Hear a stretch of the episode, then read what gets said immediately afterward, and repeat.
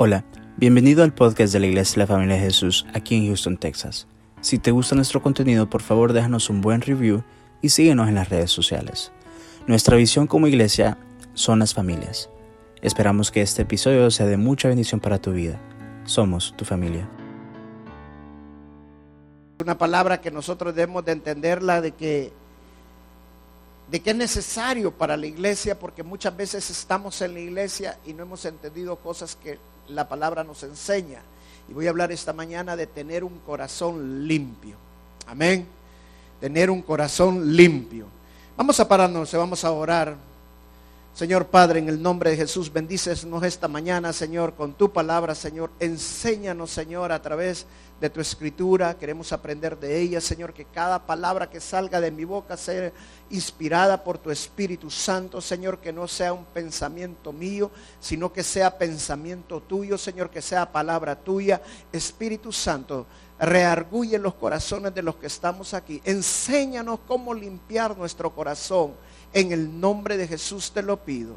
Toda la honra y la gloria es para ti, Señor Jesús. Amén y amén. Pueden sentarse.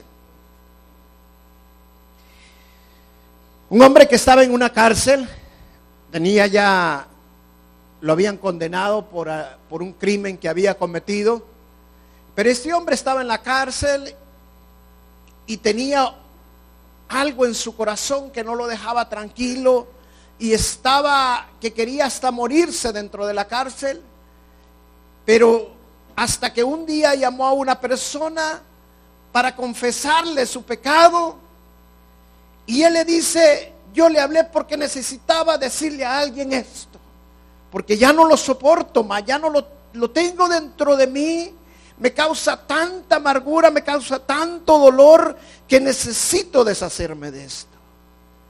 Qué importante es que nosotros entendamos que estamos como conectados internamente. Nuestra alma y nuestro corazón están conectados. Y cuando hay algo que nosotros no hemos confesado, es como que hay un tormento, algo que nos inquieta siempre que recordamos eso, que viene a nuestra memoria, que viene a nuestra mente, o que el Espíritu Santo se encarga de traerlo para rearguirnos. Y que mientras nosotros no confesemos eso, no vamos a poder limpiar nuestra conciencia. La conciencia es nuestro corazón. Que nosotros entendamos que necesitamos confesarlos. Y no podemos vivir toda la vida escondiendo eso. Muchas veces lo escondemos porque lo que hemos hecho nos da tanta vergüenza que no lo queremos descubrir lo queremos mantener oculto. Pero cuando nosotros entendemos el principio claro de la confesión, de confesar nuestro pecado, viene, viene un arrepentimiento genuino y Dios limpia nuestra, nuestro corazón. La confesión es tan fuerte porque nos quita una gran carga. Se da cuenta caso que si usted no ha confesado ese pecado es como que usted anduviera una gran carga todo el tiempo. Y esa carga no lo deja tranquilo y cuando usted confiesa su pecado es como que le quitaran esa gran carga y usted se vuelve más liviano. Vamos a, la palabra de Dios en Primera de Juan, capítulo 1, desde el verso 3 vamos a leer hasta el verso 9. Hablando de la confesión, hablando de cómo limpiarnos nuestro corazón, aquí el apóstol Juan dice tres cosas importantes al principio. En el verso 3 dice, lo que hemos visto y oído, eso os anunciamos, para que también vosotros tengáis comunión con nosotros y nuestra comunión verdaderamente es con el Padre y con su Hijo Jesucristo. El apóstol Juan va a hablar aquí de cómo limpiar nuestros pecados. Y la primer beneficio que habla el apóstol, eh, perdón, el apóstol Juan que trae el confesar nuestros pecados es poder tener comunión con Dios y poder tener comunión unos con otros. Si nosotros no hemos sido no hemos sido sinceros con Dios, si nosotros no hemos sido verdaderamente con Dios honestos, no podemos tener comunión con Dios. O sea, el que confesemos nuestros pecados quita una barrera grande para que nosotros podamos comunicarnos con Dios, para que podamos tener una intimidad con Dios. Pero mientras tenemos ese pecado que no hemos confesado y está dentro de nosotros, hay algo que nos detiene, que nos hace sentir que no tenemos derecho a comunicarnos con Dios. Ese pecado nos impide la comunión con Dios, ese pecado nos impide la comunicación con Dios. Entonces, el primer bendición de confesar nuestro pecado es la comunión con Dios. Mira el verso 4. Estas cosas os escribimos para que vuestro gozo sea cumplido. La segunda bendición de confesar nuestro, nuestro pecado es que viene un gozo en nuestra vida. Tú puedes ser feliz, pero nunca vas a tener gozo mientras no confieses tu pecado. Porque felices mientras las cosas van bien, mientras todo está bien, mientras las cosas nos están saliendo como nosotros queremos, estamos felices. Y muchas veces ni así estamos felices. Pero el gozo es que no importa lo que estemos pasando, sea bien, sea mal, nosotros tenemos gozo en nuestras vidas. Y cuando nosotros no es como confesado nuestro pecado, el pecado no nos deja tener gozo con Dios. El pecado no nos deja disfrutar el gozo que Dios nos ha dado en nuestras vidas. La tercera cosa que el apóstol Juan señala aquí, dice en el verso 5, y este es el mensaje que hemos oído de él. y os anunciamos Dios es luz y no hay ninguna tiniebla en Él.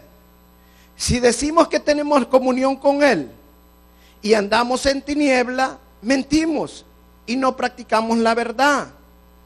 Pero si andamos en luz, como Él está en luz, tenemos comunión unos con otros. Y la sangre de Jesucristo, su, su Hijo, nos limpia de todo pecado el tercer beneficio de confesar nuestros pecados es que andamos en luz, no andamos en oscuridad. Nos tropezamos continuamente, simple y sencillamente, porque estamos en oscuridad. Nuestra vida tiene confusión. Nunca encontramos la senda correcta en nuestra vida. Nunca estamos por el camino correcto. Simple y sencillamente porque estamos en oscuridad. Y estamos en oscuridad porque no hemos confesado totalmente nuestros pecados. Pero cuando confesamos nuestros pecados, verdaderamente estamos en luz. Amén. Cristo nos ha dado una promesa muy grande.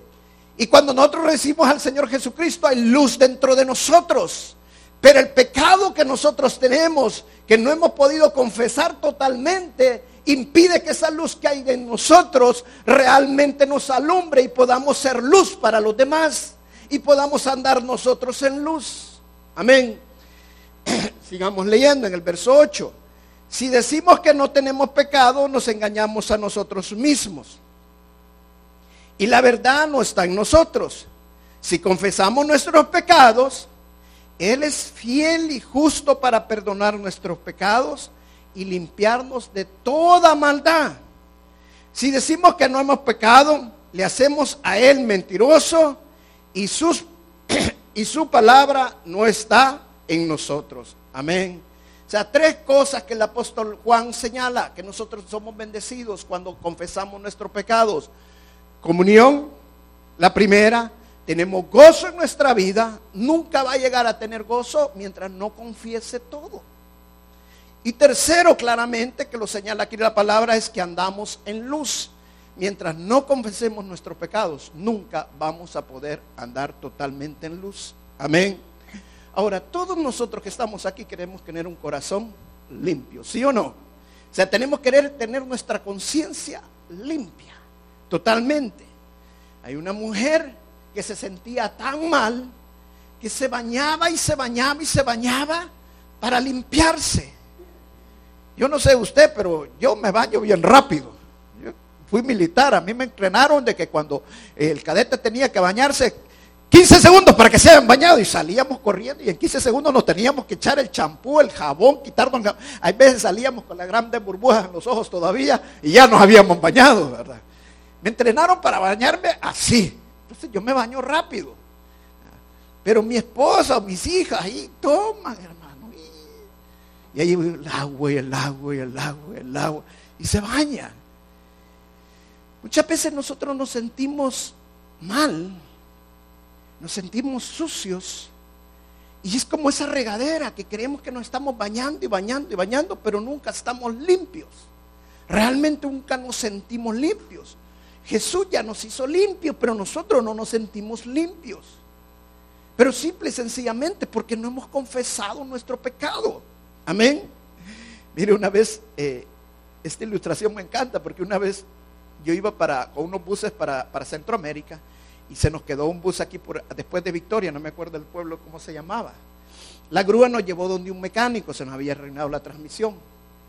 El mecánico dijo, mañana se lo veo. Ok, lo dejamos allí. Al día siguiente llegamos, no teníamos nada que hacer. Ahí estábamos en el taller.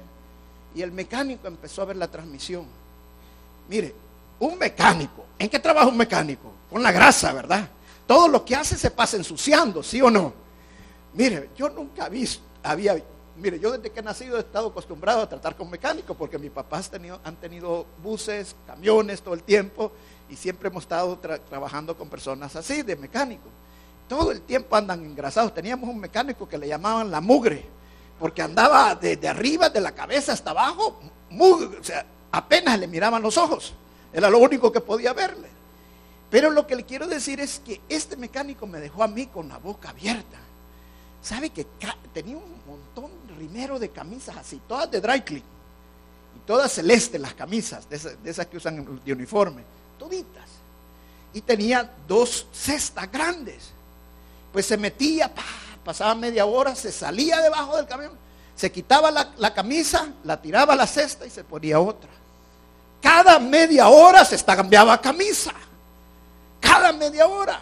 Y siempre que cambiaba camisa, pasaba por un cosa y se pasaba lavando las manos, se Sí, sabe que no parecía mecánico, parecía cirujano. Pero se pasaba limpiando y limpiando y limpiando y limpiando. No era tampoco normal. Porque este hombre yo me, pensé, venía a pensar, está bien que se sea aseado. Pero él no se da cuenta que con lo que trabaja, más tarde en quitarse la camisa, echar la camisa aquí, que en meterse y volverse otra vez a engrasar. Entonces está bien hacerlo periódicamente durante el día, pero no cada media hora. Entonces, también el, exceso de lo otro, el contrario, lo malo también, ¿verdad? Entonces, ¿qué es lo que yo sentía que este hombre tenía? Que había algo dentro de él que no lo dejaba tranquilo. Y así pasa muchas veces en nosotros. Hay algo que nos hace sentir sucios. Hay algo que nos hace sentir fuera de la comunión de Dios. Y eso es el pecado. Amén.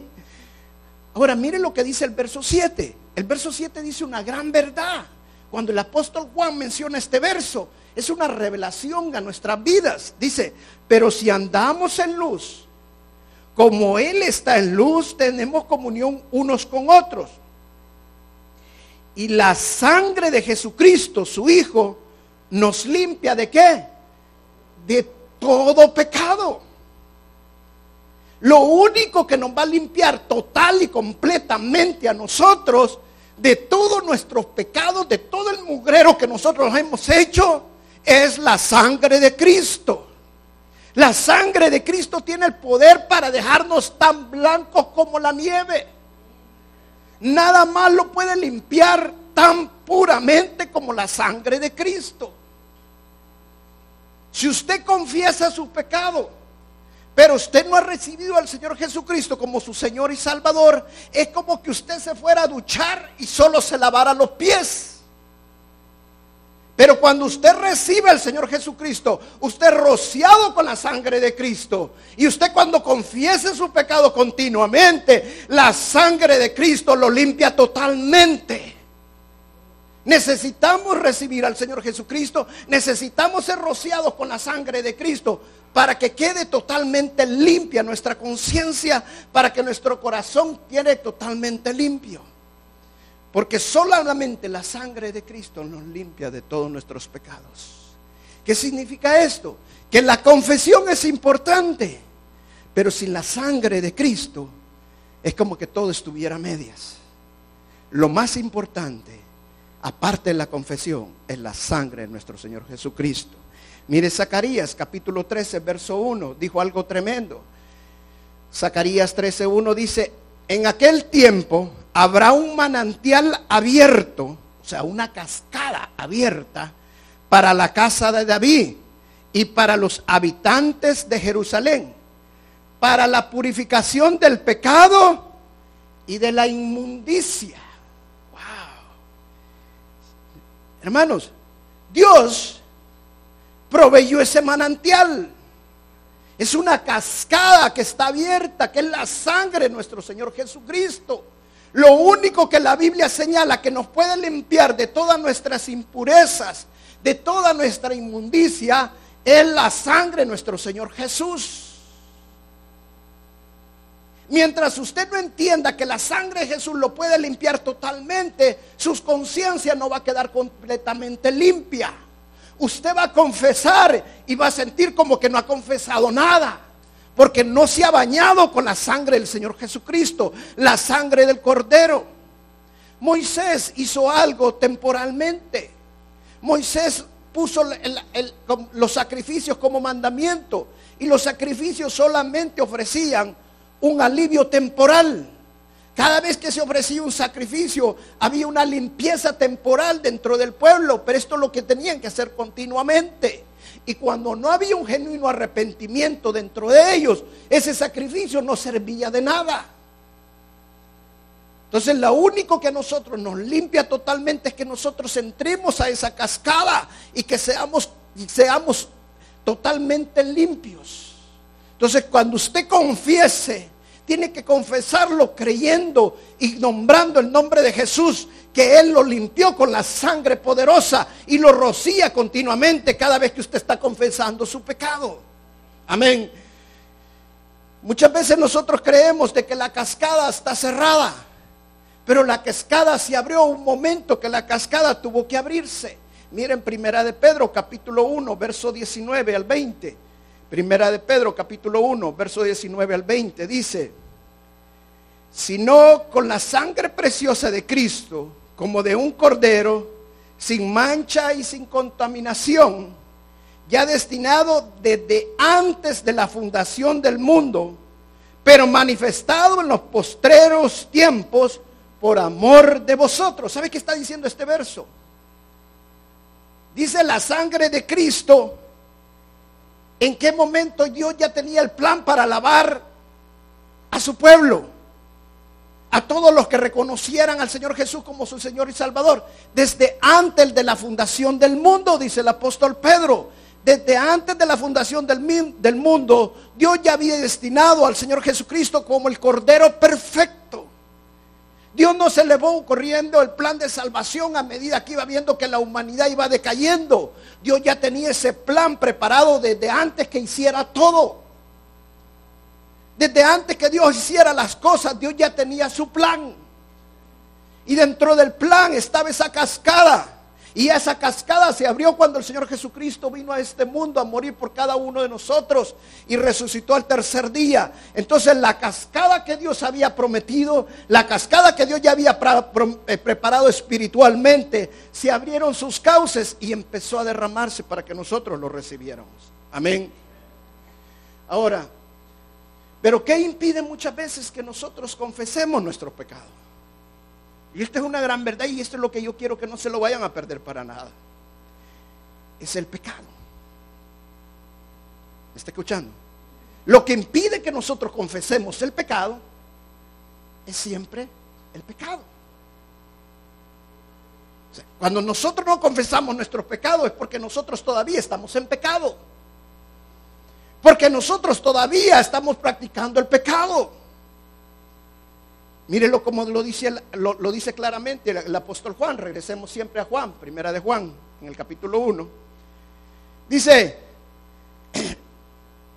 si decimos que no tenemos pecado, nos engañamos a quienes? Al vecino de la par. ¿A quiénes nos engañamos? A nosotros mismos. Y la verdad no está en nosotros. Ahorita está sentado aquí a usted y usted diría, esto no es conmigo, este es con el que está sentado aquí a la par. Luego dice el verso Dios, si decimos que no hemos pecado, le hacemos a él mentiroso. Y su palabra no está en nosotros. Hermano, escuche bien lo que le voy a decir. Hay tres verdades acerca del pecado. La primera verdad es la depravación del pecado. La primera verdad es la depravación del pecado. ¿Y qué es la depravación del pecado?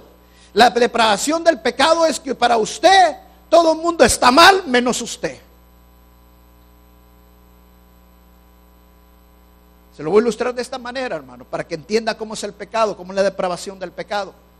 Haga de cuenta y caso que usted hace una competencia con Michael Phelps, así se llama el nadador este famoso. Hace una competencia con él. Él es un nadador, uno de los mejores que ha habido en la historia. Y usted va a cruzar todo el mar Atlántico con él, nadando. De segurísimo él va a ganar. Pero de seguro los dos se van a hundir. Los dos se van a ahogar. ¿Por qué? Porque la distancia es tan grande que los dos se pueden ahogar en esa distancia tanto usted como él. La palabra dice que todos estamos destituidos porque no hay ningún justo sobre la tierra. O sea que si nosotros no confiamos en la sangre de Cristo, hermanos, todos nos podemos hundir. Pero muchas veces nosotros creemos que lo que aquel ha hecho, y siempre nos estamos comparando, no, si para como está aquel, yo no estoy tan mal. Y empezamos siempre a ponernos y equilibrarnos como están los otros. Pero nunca pensamos realmente que nosotros estamos mal. Porque el pecado siempre está tan depravado que nosotros siempre estamos comparando, es que esos son homosexuales, es que ese es asesino, es que ese es ladrón. Y empezamos a decir un montón de cosas. Muchas veces nosotros nos decimos lo que nosotros hacemos mentirosos, engañadores, y, si le sacara la lista. Pero lo que nos hace muchas veces detenernos de confesar nuestro pecado es que nos engañamos a nosotros mismos, que nosotros mismos nos medimos de acuerdo a cómo están otros. Luego dice, la segunda cosa que es acerca del pecado es el engaño del pecado. Hay una ilustración que yo he usado varias veces y creo que también Omar lo ha usado más de alguna vez. Esta ilustración me encanta a mí porque ah, nos muestra claramente cómo el, pecado nos engaña. Dice que los esquimales para, para cazar los lobos lo que usan es una punta de una espada o de, un cuchillo grande afilado, pero totalmente frisado. Entonces lo siembran en, el, en el hielo y cuando los lobos llegan, llegan a lamer la, la espada o el filo de la espada o, la, o del cuchillo, yatagán, como le quiera llamar. Y lo, lo frisado de la, de la espada hace que la lengua se les duerme. Y ellos empiezan a sangrar su lengua. Y el sangramiento que les produce su lengua hace que se le empiecen a tragar su sangre. Y ellos siguen lamiendo y lamiendo, pero ellos no sienten que sus lenguas se les está sangrando cada vez más y que cada vez más se tragan más su propia sangre. Y al terminar, los lobos terminan muertos porque se extraen su misma sangre de ahogamiento y asfixia. Y así pasa cuando el pecado a nosotros nos engaña. Nos está engañando y nos pone como que nosotros no estamos tan mal como que nosotros lo y empezamos nosotros a justificar nuestro pecado y escuche bien eso. ¿Sabía usted que la mayoría de personas que pecan saben que pecan, pero que no son los culpables que están pecando porque no ellos no lo quieren pecar, sino que otros les está produciendo ese pecado? ¿Está entendiendo lo que le digo? Siempre que pecamos, siempre estamos diciendo, es que yo no hubiera hecho si aquella no me hubiera hecho esto, si aquel no me hubiera dicho tal cosa si no me hubieran hecho tal otro. Siempre estamos justificando nuestro pecado y nos estamos sangrando y sangrando y sangrando y nos tiene adormecido porque el pecado nos engaña a nosotros mismos. Amén. Y la mejor manera es reconocer de que estamos mal, que hemos pecado y que necesitamos arrepentirnos y confesar nuestro pecado. La tercera verdad acerca del pecado, hermano, es que el pecado nos va a destruir. Y esta es una gran verdad, hermanos. El pecado nos va a terminar destruyendo. La palabra dice, la paga del pecado es muerte. Amén. El pecado nos va a terminar destruyendo. Hay una ilustración de que en, en una fábula de Sopo, donde la tortuga y el escorpión eran grandes amigos. Imagínese usted siendo amigo del escorpión. La, tortuga y el escorpión eran grandes amigos y tenían que cruzar un río. Y entonces vino la, tortuga de, tan buena gente con el escorpión que se lo puso encima. Y le dijo, vamos, vamos a cruzar el río, yo te voy a llevar en, mi, espalda. Empiezan a cruzar el río y a mitad del río viene el escorpión y le clava los dos la, de la cola. Y la, tortuga le queda viendo. ¿Y por qué hiciste esto? Le digo, si te estoy haciendo un favor. Y ahora nos vamos a hundir y nos vamos a ahogar los dos.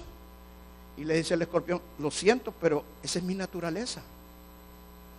Así es el pecado. El pecado nos termina destruyendo. Su, su naturaleza es destruirnos. Su naturaleza es matarnos. Si nosotros no dominamos el pecado, el pecado nos va a terminar dominando a nosotros, nos va a terminar matando, nos va a terminar destruyendo, porque la paga del pecado es la muerte. Y eso es lo que muchos cristianos quieren, quieren, eh, viven engañados. Muchos cristianos viven engañados. La paga del pecado es la muerte. Dice en Primera de Corintios, el apóstol Pablo en, el capítulo 5, cuando le escribe a la iglesia de Corintios, hay un hombre que está entre ustedes, dice, y este hombre está en pecado, está viviendo con la mujer de su papá. Y ustedes se han hecho de la vista gorda. Avergüencen, saquen a este hombre. Pero si este hombre dice, no lo enfrentan, dice, todos, todos ustedes tienen que enfrentarlo. Y yo junto con el en espíritu y con el espíritu de Jesús voy a estar en esa reunión. Y al final dice, entréguenle la causa del pecado, la carne, a Satanás, para que su alma, su espíritu no se pierda. ¿Y a dónde muere el pecado nosotros? En la carne. O sea que Dios muchas veces, por el amor que nos tiene, como somos hijos de Él, mejor prefiere sacarnos en lugar que se pierda nuestra alma. En lugar de dejarnos en este mundo para que nuestra alma se pierda nos saca. Pero es la misericordia de Dios. Amén. Son tres cosas, claramente. Ahora, quiero concluir con esto. Hay una solución para todo esto, hermano. Y es confesar nuestro pecado. Yo como pastor no quiero dar testimonio porque me puedo ofender a alguien. Pero yo como pastor me ha tocado orar por personas que me han confesado su pecado, han estado a punto de la muerte y cuando han confesado su pecado han sido sanados. Vuelvo y repito, no quiero decir testimonios, pero cuando han confesado su pecado han sido sanados. Entonces hay una bendición en la confesión. Cuando nosotros confesamos nuestros pecados, Dios nos perdona. Mire lo que dice el verso 9. Si confesamos nuestros pecados, Él es fiel y justo para perdonar nuestros pecados y limpiarnos de toda maldad. Solo son dos cosas. Una es la parte que nosotros hacemos y la otra es lo que Dios hace. Lo uno que nosotros tenemos que hacer, que es todo lo que tenemos que hacer, confesar nuestro pecado. Eso es todo. Confesar nuestro pecado, ser honesto con Dios y quitar de toda esa tribulación, de todo ese problema, confesemos nuestro pecado a Dios. Y la otra parte, Dios la hace. Él nos limpia de todo pecado. Ha de cuenta y caso que usted tiene a su bebé y lo tiene en la cuna y cuando usted llega ve una culebra a la par de su hijo. Y esta culebra ha mordido a su hijo. ¿Qué quisiera usted hacer? Matar la culebra que mordió a su hijo. Pues así es Dios. Dios quiere destruir eso que nos está llevando al degeneramiento, que nos está llevando a la corrupción. Dios quiere destruir eso que nos está lamentando. Termino con esta ilustración. En una ocasión, un predicador muy famoso contó esto. Dice que un niño en unos, cultos de avivamiento, iba a todos los cultos de avivamiento, y un día llega donde la mamá y le dice, mamá, le dice, fíjate que fulano de tal, le dijo, llegó bien arrepentido a confesar, pero no tuvo totalmente el perdón. Y le la mamá, ¿y eso por qué? Le dice, porque cuando se arrodilló, se arrodilló solamente con una rodilla, le dijo, y necesita poner las dos rodillas para que reciba totalmente perdón. ¿Qué quiero decir con esta ilustración, hermano? Cuando realmente confesamos nuestros pecados, no es a media. El Espíritu Santo siempre te enseña cómo lo tenés que hacer. Eso yo te lo digo, lo tengo bien clarito. Confiésalo como el Espíritu Santo te lo dice. Arrodíllate. Arrodillarse significa rendirse. Ya no puedo más. Ya no puedo seguir más con esto. Ríndete. Confiésalo. Y te vas a dar cuenta que después que confiesas el pecado, es como que te quitarán una gran carga y te sientes liviano. Totalmente liviano de lo que estás haciendo. Dice Romanos capítulo 2, verso 4. Romanos 2, verso 4 dice, no te das cuenta de lo bondadoso, tolerante y paciente, estoy leyendo otra versión, que es Dios contigo. ¿Acaso eso no significa nada para ti? ¿No ves que la bondad de Dios es para guiarte a que te arrepientas y abandones tu pecado? Pero eres terco, te niegas a arrepentirte y abandonar tu pecado. Por eso vas acumulando un castigo terrible para ti mismo, pues se acerca el día de la ira en el cual se manifestará el justo juicio de Dios. Hermanos, la gracia de Dios es para todos. El perdón de Dios es para todos. Todo lo que tenemos que hacer es venir y confesar nuestro pecado con un genuino arrepentimiento para que recibamos la misericordia de Dios. ¿Y qué es la misericordia de Dios? No recibir lo que nosotros merecíamos y seamos libres de la ira de Dios. Amén. Y seamos libres de la ira de Dios. Pase por favor el tecladista nada más. Todos queremos tener nuestro corazón limpio. Yo quiero decirte una verdad, que yo lo vivo. Hay veces me pongo a hablar con Dios y le digo al Señor, Señor, perdóname. Y creo que el Señor me está limpiando. Pero todavía me siento muchas veces sucio. Y sigo orando. Y sigo confesando mi pecado. Pero hasta que yo no realmente empiezo a derramarme con toda mi alma, llorar de tristeza por lo que estaba haciendo y decirle claramente que me quite todo eso. Y, y, y decirle al Señor que Él me puede ayudar. Que yo por sí solo no puedo salir de eso. Dios no solo me limpia, sino que Dios me da las fuerzas para dejar ese pecado. Eso es lo que hace Dios. Y si lo hace conmigo, lo puede hacer contigo. Él es nuestro pronto auxilio. Dice la palabra que Él nos ha dado un espíritu de cobardía, sino que un espíritu de dominio. Dice, es valor, pero usa la palabra dominio. Porque hermanos, la venida del Señor está bien pronta. En las últimas dos semanas, para los que no están conscientes de la venida del Señor, en las últimas dos semanas han habido cinco terremotos en el mundo. Acaba de haber uno antier en, en China. Y esa es una señal de dolores de parto. La venida del Señor está bien cerca.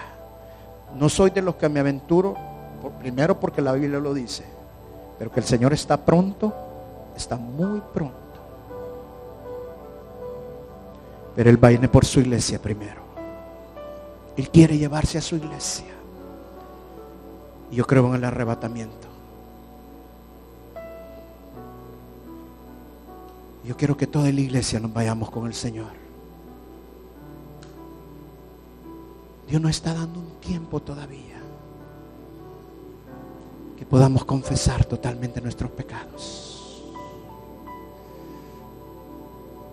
Que podamos tener nuestra conciencia totalmente limpia y que la sangre de Cristo sea total, completamente rociada. Hay un momento. Hay un momento para eso. Yo sé que es una lucha muy grande. El apóstol Pablo claramente lo dice, he encontrado, hay algo dentro de mí, de que es una gran lucha.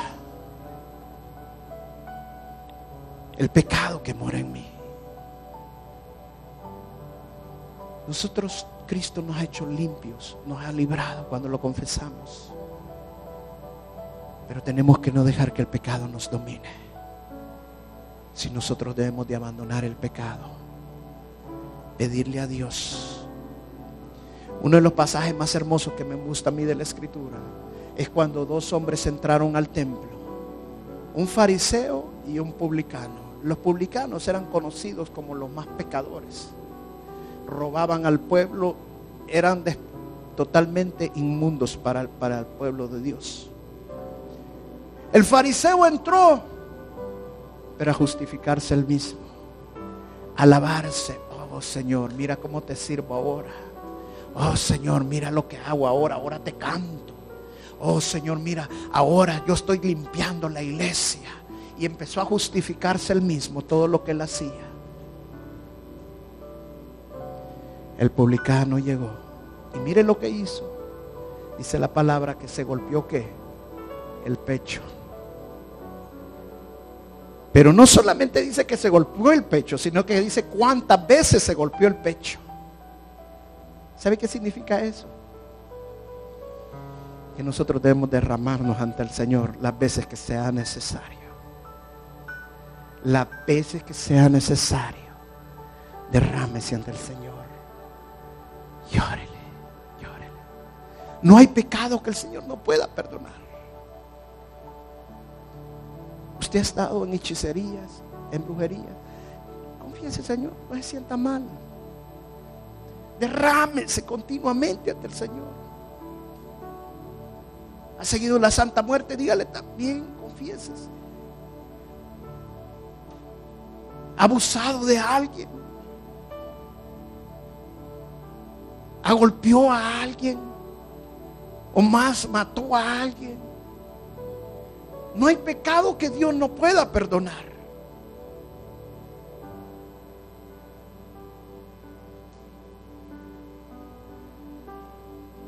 Dios nos libra de todo. Confiéseselo. Vamos a pararnos. Vamos a pararnos.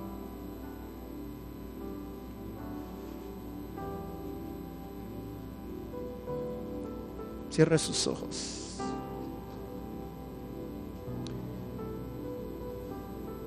Gracias por tu sangre, Señor, por esa cacada, Señor, que tú ya tenías preparada, Señor, desde antes de la fundación del mundo, Señor, que era la sangre preciosa de nuestro Señor Jesucristo, que iba a ser derramada sobre nosotros como una cascada que nos iba a limpiar totalmente de todas nuestras impurezas de totalmente de todas nuestras inmundicias. Esto no es una emoción que tú debes de sentir y simple y sencillamente decir, yo ya confesé al Señor Jesús, ahora soy salvo.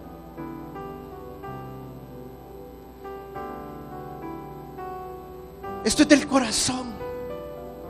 La palabra dice que somos salvos a través de nuestra boca y nuestro corazón. Porque con la boca se confiesa para salvación y con el corazón es para justicia. Hoy hay muchos cristianos solo de emoción, solo de boca,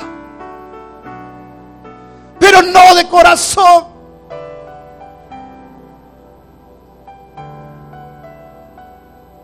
Yo puedo sentir cómo llora, cómo clama el Señor a través de su espíritu para que su pueblo venga a un genuino arrepentimiento para que sus hijos no sean engañados por el pecado y no se justifiquen de lo que están haciendo.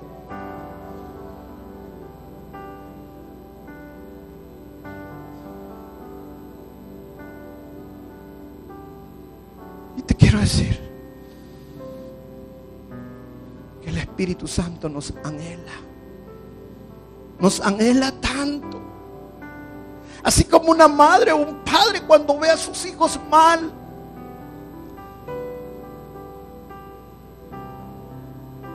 sufre y se duele por lo que sus hijos están haciendo. Así el Espíritu Santo nos anhela con ese amor para que nosotros abandonemos el pecado, para que la depravación del pecado no nos siga engañando.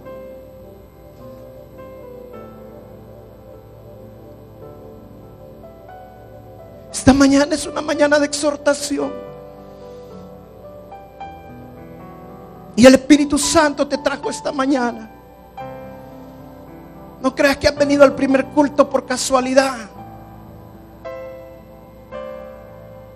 Es porque Él quiere tener un trato personal contigo y te anhela tanto.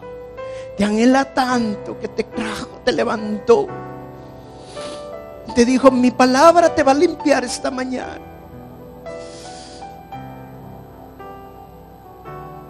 Quiero que abras tu corazón y la recibas.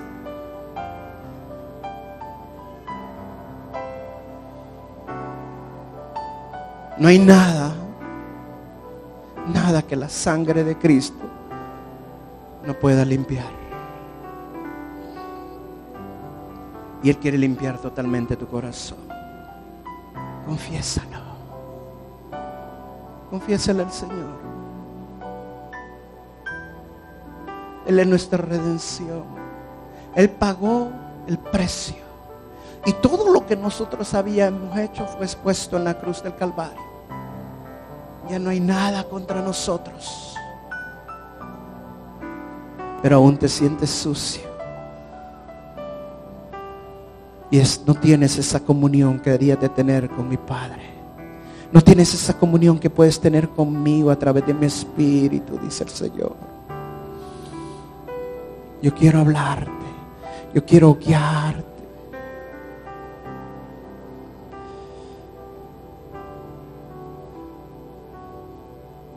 Nadie te puede amar más, dice el Señor, de lo que yo te amo.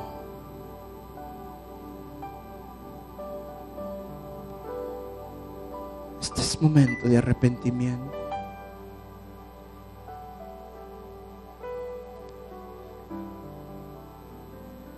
Gracias, Señor, gracias. No pierdas, dice la palabra, confiésense unos a otros sus pecados